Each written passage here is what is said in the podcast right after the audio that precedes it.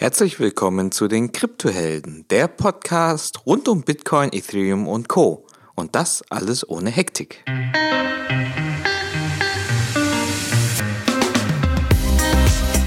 Heute gibt es Teil 3 aus der Konsensus-Trilogie. Viel Spaß wünschen dir deine Gastgeber Onur Akpolat und Hung Tiu.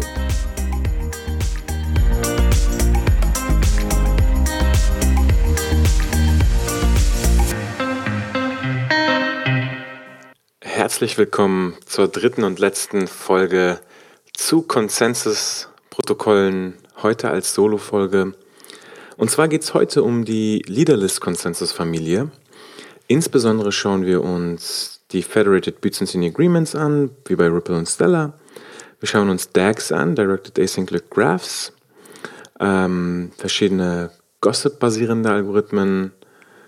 Wir werden uns Avalanche anschauen, und zum Schluss noch einige Angriffsvektoren oder bekannte Probleme bei Konsensus besprechen. Bevor wir eintauchen, würde ich aber noch ganz gern einen Recap machen der ersten beiden Folgen.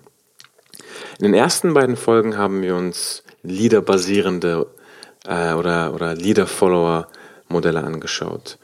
Da ist es immer so, dass es eine Art Blog-Proposer oder äh, Komitee gibt, eben einen Leader, der einen Blog proposed.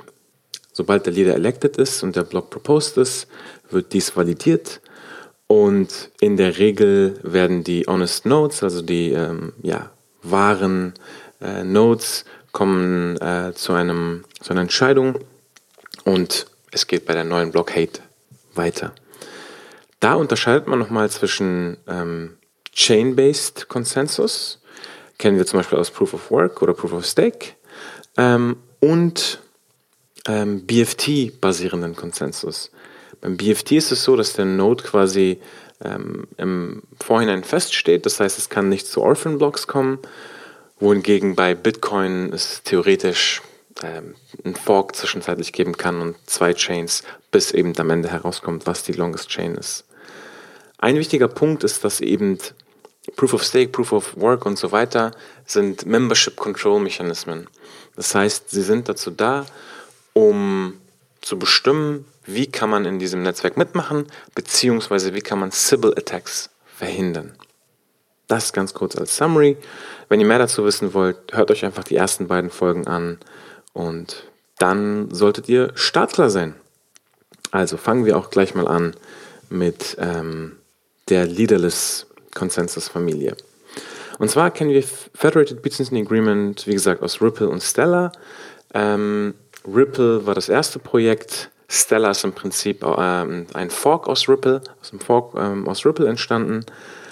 Ähm, da ist es im Prinzip so, man sagt auch Permissionless BFT, ähm, dass es eben äh, eine Gruppe von Nodes gibt und diese Nodes sind im ja, Ripple-Netzwerk bekannterweise zentralisiert und im Stellar Consensus Protocol eher dezentralisiert. Das ist auch so der Hauptunterschied.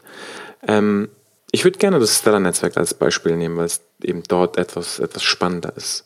Stellar hat eben, wie gesagt, eine, eine offene Membership, also ist relativ permissionless. Und es gibt eine Liste von Trusted Validatoren. Das wird auch der, als der Quorum Slice bezeichnet. Und wenn man jetzt als neuer Validator dieses Netzwerk betritt, dann muss man von dem anderen Netz, äh, Validatoren eben hinzugefügt werden, sodass man eben innerhalb eines Slices ist. Ansonsten kann man nicht im Konsensus mitmachen. Es gibt also eine kleine Gruppe, die bestimmt und kein, kein Masternode oder nicht diesen einen Validator, der das bestimmt, wie zum Beispiel bei PBFT. Deswegen wird Stellar auch oft als Decentralized PBFT referenziert. Ähm, wir hatten ja verschiedene Dimensionen kennengelernt in den ersten beiden Folgen, anhand wir Konsensus betrachtet haben, wie zum Beispiel Safety und Liveness, Membership Control, Fairness, äh, wie decentral ist das und einige weitere.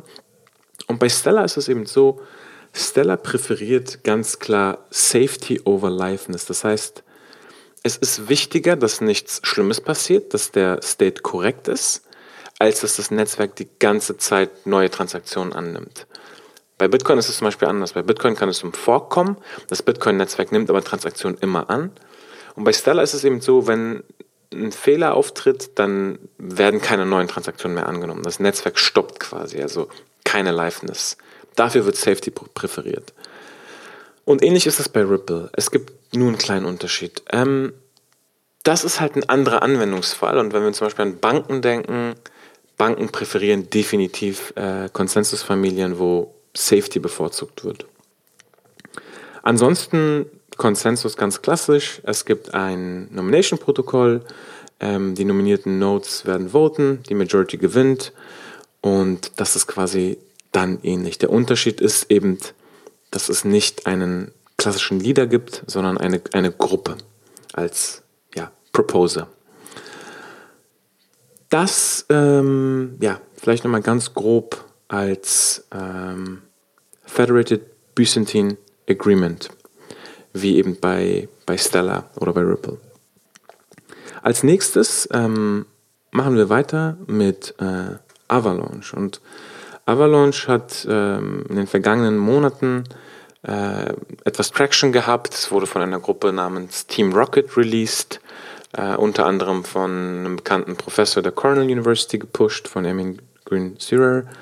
Und Avalanche funktioniert in vier Phasen.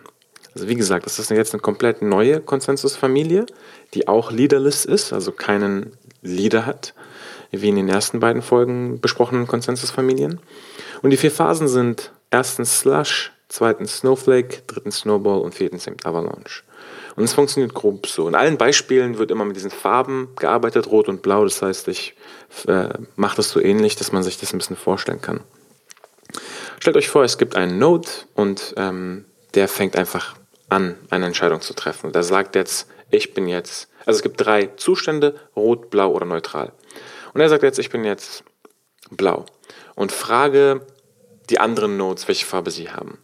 Denn die simple Regel ist, die Farbe der Mehrheit wird übernommen. Wenn die anderen Nodes jetzt neutral sind, dann übernehmen die anderen Nodes quasi die Farbe des Queries. Also wenn ich blau bin, fünf Anfragen mache, die alle neutral sind, dann werden die alle blau. Wenn ich jetzt eine Anfrage mache und einer ist rot, dann wird der aber auch blau, weil er die Meinung der Mehrheit annimmt. Wenn ich fünf Anfragen mache, ich bin blau und kriege drei rote zurück, dann werde ich auch rot, weil eben die Mehrheit rot ist. Also das ist quasi dieses, dieses äh, Prinzip. Und es gibt eben verschiedene Runden, bis die Mehrheit angenommen wird. Snowflake beschreibt die zweite Phase. Das heißt, jeder Node hat eine Art Zähler, einen Counter. Und bei jedem Flip, also wenn ich von blau zu rot oder von rot zu blau flippe, wird dieser Counter resettet. Und es gibt halt einen Threshold, sagen wir mal 10, ähm, wenn ich zehn Runden lang die gleiche Farbe habe und nicht geflippt bin, dann kann ich auch nicht mehr mein, meine Farbe verändern. Das ist quasi, ja, wird auch als Short Memory, also ähm, ja, Kurzzeitgedächtnis quasi ähm, bezeichnet. Dritte Phase, Snowball, Snowball basiert quasi auf dem, auf dem Snowflake äh, drauf. Und zwar geht es da darum, dass quasi, ja, das heißt State of Confidence wird quasi auf den Snowflake ähm, raufgepackt. Das heißt, es wird quasi ge gesagt, wie sicher ist man denn jetzt, dass eben äh, mein Vote blau oder rot ist. Und blau und rot, wie gesagt, könnte jeg jegliche, irgendeine beliebige Entscheidung sein. Und das wird gemacht, dass man quasi die historischen Queries, die gemacht wurden, mit einbezieht in die Entscheidungsfindung. Und das wird deswegen auch als Persistent Memory bezeichnet, weil eben ja, eine gewisse Persistenz abgebildet ist. Und die vierte Phase Avalanche ist dann letztendlich ähm, ja, die Phase, bei der die äh, Confirmed Transactions in den DAG geschrieben werden. Also auch bei, bei Avalanche ähm, kommt es am Ende zu einer Datenstruktur, die DAG genannt ist, Directed Acyclic Graph. Und genau, das ist im Prinzip grob, wie es funktioniert.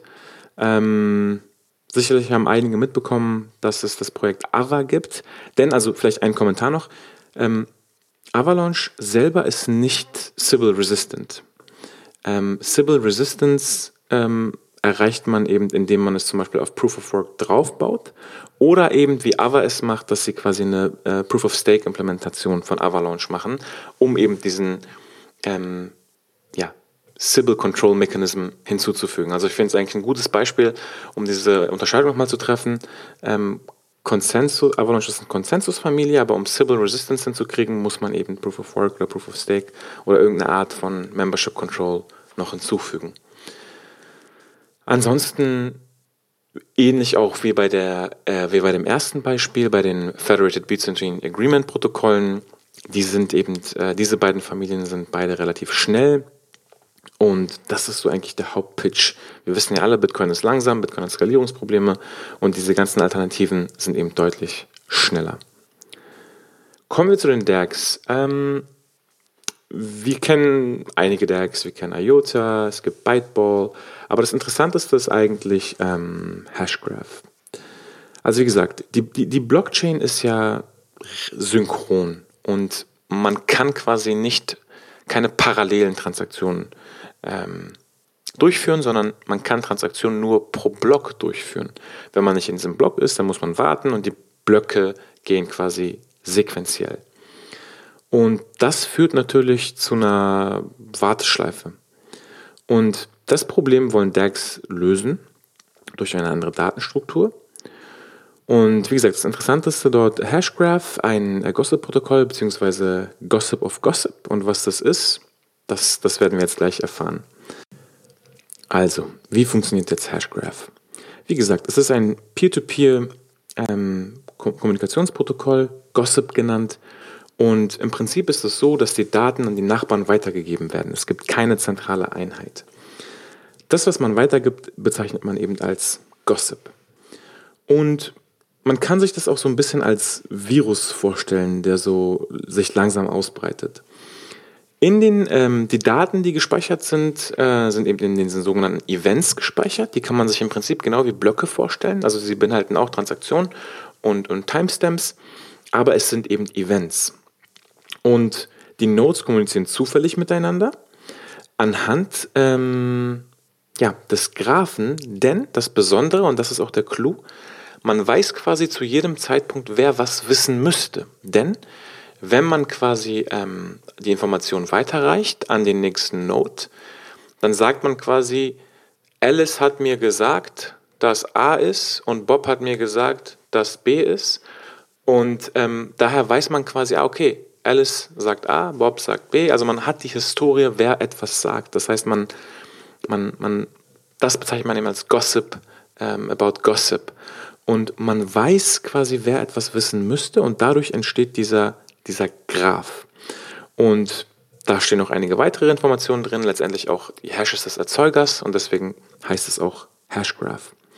Hashgraph ist nicht deterministisch und das, eines der besonderen Sachen ist jetzt dieses Virtual Voting und darauf will ich nochmal äh, so ein bisschen eingehen.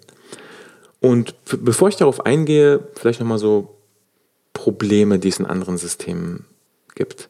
Ähm, also Voting-basierende Systeme haben ja, gute Garantien, also Strong Guarantees, sind aber ineffizient, da dieses Voting eben grundsätzlich ineffizient ist. Ähm, Gossip-Algorithmen ähm, können halt Informationen wie ein Waldbrand sehr, sehr schnell äh, weiterleiten, haben keinen Leader, keine Turns und sind sehr, sehr schnell. Das Problem ist jetzt, wie kriegt man jetzt so ein Voting hin und Gossip? Das war sozusagen diese Grundidee. Und ähm, das haben sie eben geschafft, indem sie Voting hinkriegen, ohne, ohne zu voten. Also die, die Nodes voten, ohne zu voten. Und das ist im Prinzip ähm, der Clou. Und warum geht das? Das geht, weil eben zu jedem Zeitpunkt jeder genau weiß, was der andere weiß, weil eben dieser Gossip weitergeleitet werden muss. Und dadurch, dass ich weiß, was der andere weiß und, und was er denkt, muss nicht nochmal extra gewotet werden, denn das weiß ohnehin jeder. Das heißt, der Vote wird in, äh, in diesem Sinne einfach simuliert. Und wie gesagt, Voting-basierende Systeme haben ähm, starke mathematische Proofs und sind aber ineffizient. Aber im Gossip-basierenden System ist es eben nicht mehr ineffizient, weil Gossip sehr, sehr schnell ist und sich wie ein Waldbrand oder wie ein Virus ausbreitet. Also das ist so die Idee dahinter, dass man ein sehr, sehr schnelles System hat, so schnell es geht, bis zu 250 Transaktionen, äh, 250.000 Transaktionen pro Sekunde. Das wird halt oft auch als A-BFT, also Asynchronous BFT-System bezeichnet. Und soll in der Theorie total fair sein, da es keinen Block Proposer gibt, der ähm, gedidost werden kann. Das ist ja immer so ähm, das Totschlagargument gegen viele Proof-of-Stake-Systeme, dass der Leader oder der Validator gedidost werden kann, also Denial, ähm, Denial of uh, Service Attack. Und das gibt es eben bei diesen ähm, Gossip-Systemen nicht. Nachteile bis heute kein praktischer Nachweis, äh, ob es in der Praxis eben funktioniert. Es ist eine patentierte Technologie, was in der sonst Open Source äh, Blockchain-Welt sehr unüblich ist. Also das ähm, ist auch ein Punkt, wo viele ähm, ja, einfach so ein bisschen kritisch das beäugen. Und die Community, behaupten viele, ist eben noch überhaupt nicht so stark wie bei, wie bei anderen ja, Protokollen. Hashgraph an sich ist super interessant, also da habe ich auch ein paar Links in die äh, Description gepackt. Das kann man sich auf jeden Fall nochmal im Detail anschauen, wie es funktioniert. Alright, ähm, wir haben uns FBA, also Federated Business Agreement, angeschaut. Wir haben uns Avalanche angeschaut und wir haben uns Hashgraph angeschaut, um einfach nochmal drei prominente Leaderless-Konsensus-Protokolle ähm, zu nennen. Wir haben auch versprochen, dass wir uns ähm, Problem- oder Angriffsvektoren von Konsensus allgemein anschauen. Also jetzt zoomen wir wieder raus aus ähm, Leaderless-Systemen, sondern schauen uns einfach mal ganz allgemein an, welche Probleme gibt es überhaupt in, ja, in Verbindung mit Konsensus. Und die zwei oder sagen wir mal drei interessanten äh, Probleme, es gibt wesentlich mehr, sind Erstens das Nothing at Stake Problem, zweitens Selfish Mining und drittens die sogenannten Long Range, Long Range Attacks. Und ich glaube, es ist ganz interessant, diese dreimal einmal gehört zu haben und zu verstehen, welche Angriffsvektoren es gibt, um eben dann, wie gesagt, eine informiertere Meinung zu haben, wenn man sich diese Protokolle anschaut und die Attackvektoren versteht, um das Risiko eben einzuschätzen.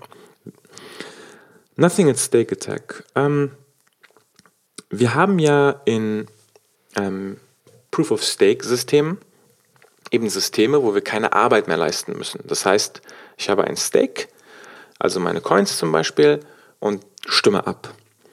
Und dadurch, dass keine Arbeit mehr geleistet werden muss, also kein, keine Nonce gefunden werden muss, nicht gemeint werden muss, könnte ich eben theoretisch bei jedem möglichen Fork einfach mitvoten. Das kostet mich ja nichts. Ähm, wenn ich jetzt 1000 Coins habe und ähm, die Chain forkt, dann habe ich auf beiden Chains 1000 Coins und kann ja mit beiden dieser 1000 Coins voten. Und das bezeichnet man eben als Nothing at Stake. Das ist aber sehr, sehr, sehr ja, kritisch äh, zu betrachten, denn man will ja nicht, dass äh, bei den malicious competing chains äh, mitgevotet wird, sondern man will, dass die ehrliche, dass alles in die ehrliche äh, Chain converged, also äh, wieder zurückläuft sozusagen. Ansonsten gäbe es keine Finality und die Chain wäre kom äh, komplett äh, kaputt und es gäbe wahrscheinlich auch Double Spends. Das heißt, man muss das disincentivizen, man muss das bestrafen. Und genau das macht zum Beispiel auch jetzt äh, Casper. Die sagen nämlich, ähm, wenn du einen Fork quasi innerhalb eines Forks stakes, der am Ende nicht gewinnt, wirst du geslashed.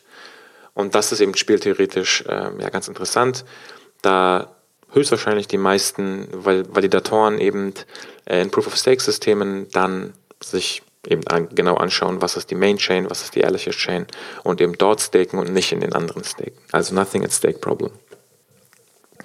Ja, zweitens Selfish Mining. Selfish Mining war ein Paper, wieder eben von dem, von dem gleichen Cornell-Professor, auch den ich vorhin erwähnt habe, von Emin Gün Und es ist im Prinzip keine richtige Attacke. Es ist eher eine Mining, also eine dubiose Mining-Strategie, die zu ja, mehr Profiten führt. Und wie, wie das funktioniert, ist eigentlich ganz einfach. Man meint im Versteckten und man braucht da, glaube ich, er hat herausgefunden, mindestens 33% der Hashrate. Man meint quasi ähm, versteckt von der Public Chain, also man broadcastet die Nodes nicht. Und man meint aber in einer Gruppe eben, wie gesagt, mindestens 33 Prozent. Und untereinander und dadurch werden eben, ist man wie in einem geschlossenen Netzwerk und verteilt die Blocks untereinander. Also die, die, die Gruppe ist eben nicht 100%, sondern nur 33% und diese kriegen die ganzen Blocks.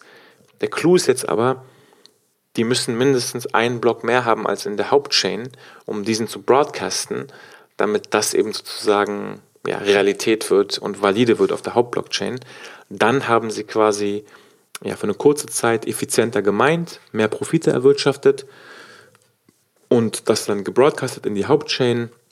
Und wenn die das angenommen hat, dann ja, haben sie quasi, wie gesagt, mehr erwirtschaftet. Ist so ein Theor theoretisches Ding, ist eine Strategie. Ähm, ist, glaube ich, auch mal interessant äh, gehört zu haben. Schadet natürlich den anderen Minern. Ja, das, das dritte, was ich hier nochmal ansprechen will, sind Long-Range-Attacks. Und also wie gesagt, wenn ihr diese drei kennt, dann wisst ihr wahrscheinlich mehr als 90 Prozent aller anderen. Und es ist jetzt äh, im Day-to-Day -Day werdet ihr es nicht brauchen, aber es ist total interessant, auch mal um so ein bisschen die Inspiration oder so ein bisschen einfach mal out of the box zu verstehen, was ist überhaupt, auf, auf was für Ideen Leute kommen, wie man so ein Netzwerk angreifen kann. Also zurück nochmal Long Range Attacks. Im Prinzip geht es da auch darum, ähm, es ist der Versuch, eine, long, eine, eine längere Chain äh, zu kreieren und die Historie zu verändern, um, wie gesagt, zum Beispiel Double Stands zu erzeugen oder ähm, die, das Netzwerk zu manipulieren. Und stellt euch vor, eine Historie wurde ja erzeugt, bei der eben es verschiedene Block-Proposer gab und verschiedene äh, Ergebnisse. Und es gab verschiedene Validatoren, die das abgestimmt haben. Und jetzt stellt euch vor, in der Vergangenheit gab es einen riesengroßen ähm, ja, Miner oder Staker, wie auch immer, ein, ein Whale quasi. Der hatte zum Beispiel 10, 15 Prozent des gesamten Stakes. Und irgendwann entscheidet er sich, er hat keine Lust mehr, er glaubt nicht mehr an das Netzwerk oder er, er muss auscashen und geht raus aus dem Netzwerk. Was der Angreifer jetzt macht, ist, kontaktiert quasi in der Theorie, also das sind alles eher so Gedankenexperimente, das ist jetzt noch nicht in der Praxis passiert, aber es könnte passieren. Er kontaktiert diesen großen äh, Whale und sagt, hey, du bist ja eh nicht mehr im Netzwerk, kann ich dir deinen Private Key abkaufen? Der denkt sich, okay, ich brauche den eh nicht mehr, wenn, dann würde ich mir einen neuen erstellen, verkaufe ich dir und kostet wahrscheinlich auch nicht viel, denn da ist ja auch nichts mehr drauf. Und das könnte der Angreifer jetzt mit allen großen ehemaligen Stakern machen, zum Beispiel, wenn es mehrere gibt. Und damit hat er theoretisch zu einem bestimmten Zeitpunkt in der Historie vielleicht 20, 30 Prozent des gesamten Stakes. Und was er jetzt eben machen kann, ist, er kann eben genau zu diesem Zustand in der Zeit zurückgehen, wo er diese 30 Prozent hätte. Die Private Keys hat er ja jetzt. Und fängt eben von da an quasi, ja, weiter eine neue Chain zu erstellen. Und dadurch, dass er die Private Keys hat, äh, kann er natürlich die Votes manipulieren und kann seine eigene lange Chain bilden, wo er eben ähm, schneller eine längere Chain bilden kann.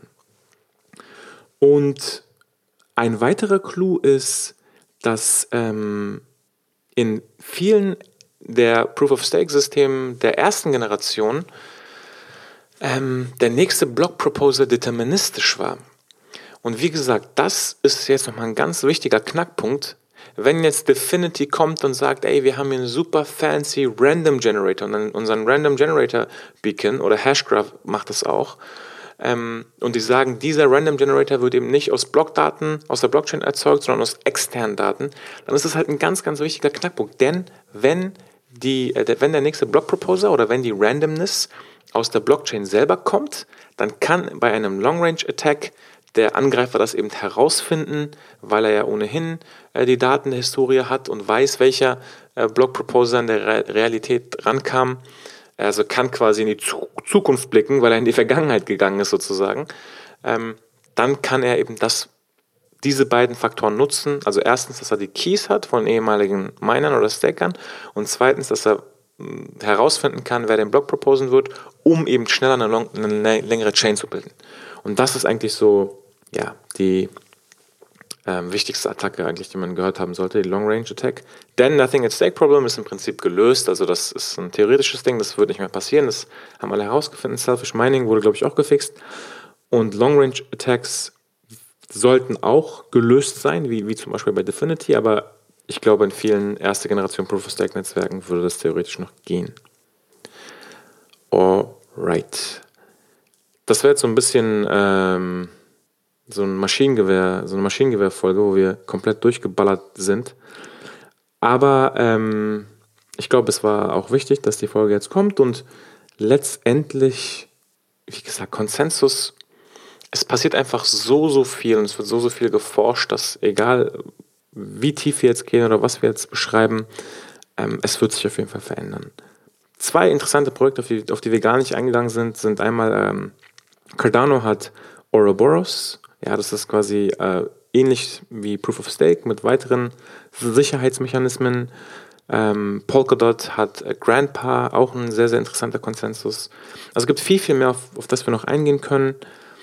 Aber ich glaube, um nochmal zum zehnten Mal zusammenzufassen, das, das Bild sollte jetzt eigentlich rund sein. Also denkt einfach dran, es gibt Leader-basierende oder Leader-Follower-Konsensus-Familien und Leaderless, also ohne Leader. Ähm, das, der wichtigste Unterschied zwischen Membership Control und Konsensus selber ist, Konsensus ist immer der Prozess, wo die Entscheidung getroffen wird und wo quasi ein, ein Stand in die Chain committed wird, also gesagt wird, das ist jetzt die Wahrheit.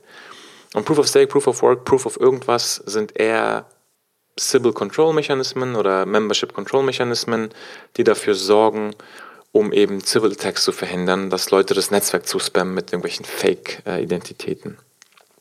Ansonsten Konsensus grob. Es gibt äh, bei Leader-Familien einen Block Proposer, äh, bei Leaderless eben äh, wahrscheinlich eine, ja, eine Gruppe und das ist so der Hauptunterschied. Und DAGs sind nochmal ein Spezialfall, wo eben Transaktionen parallel bestätigt werden können. Und da gibt es auch keinen Leader, sondern wir haben uns Hashgraph angeschaut. Andere funktionieren etwas anders, aber bei Hashgraph ist es eben so, dass zufällig einfach ähm, ähm, kommuniziert wird. Das nennt man Gossip. Und der Clou dabei ist, dass während dieser Kommunikation auch weitergegeben wird, was davor kommuniziert wurde, sodass dieser Graph entsteht, bei dem man weiß, wer was wissen sollte. Und das ist quasi der Enabler für dieses Virtual Voting, wo man eben sagen kann, wir machen ein Vote, ohne voten zu müssen, weil wir ja wissen, was die anderen denken. Und das ist einfach mal so zusammengefasst äh, Konsensus ähm, über jetzt nur Proof of Work und Proof of Stake hinaus. Und Konsensus gab es auch lange vor den Blockchains. Äh, wie gesagt, Raft, Paxos, im klassischen verteilten System gab es Konsensus. Aber in offenen Netzwerken oder man sagt ah, teilweise auch Adversarial Networks ist es eben ein viel, viel schwierigeres Problem, was Nakamoto als erstes gelöst hatte und wo jetzt eben sehr, sehr viel Forschung stattfindet. Cool. Ich hoffe, ähm, das hat euch gefallen und geholfen. Und wir hatten jetzt lange keine Folge, ähm, sehr, sehr viel um die Ohren gehabt, aber jetzt geht es auf jeden Fall weiter. Drei weitere Folgen haben wir schon aufgenommen. Das heißt, die nächsten zwei Wochen sind schon mal safe. Und ja, danach müsst ihr, müsst ihr Hung und mich einfach mal ein bisschen weiter in die Verantwortung nehmen, dass wir da auf jeden Fall weiter jetzt Folgen produzieren wieder. Aber die Pause hat auch gut getan und jetzt haben wir alle Kraft getankt und können weitermachen. Äh, gebt gerne Feedback wie immer, äh, diskutiert in der Telegram-Gruppe. Ähm, wir haben äh, jetzt auch einen Moderator, den Sevo. Und ansonsten danke fürs Mitmachen und bis zum nächsten Mal. Ciao.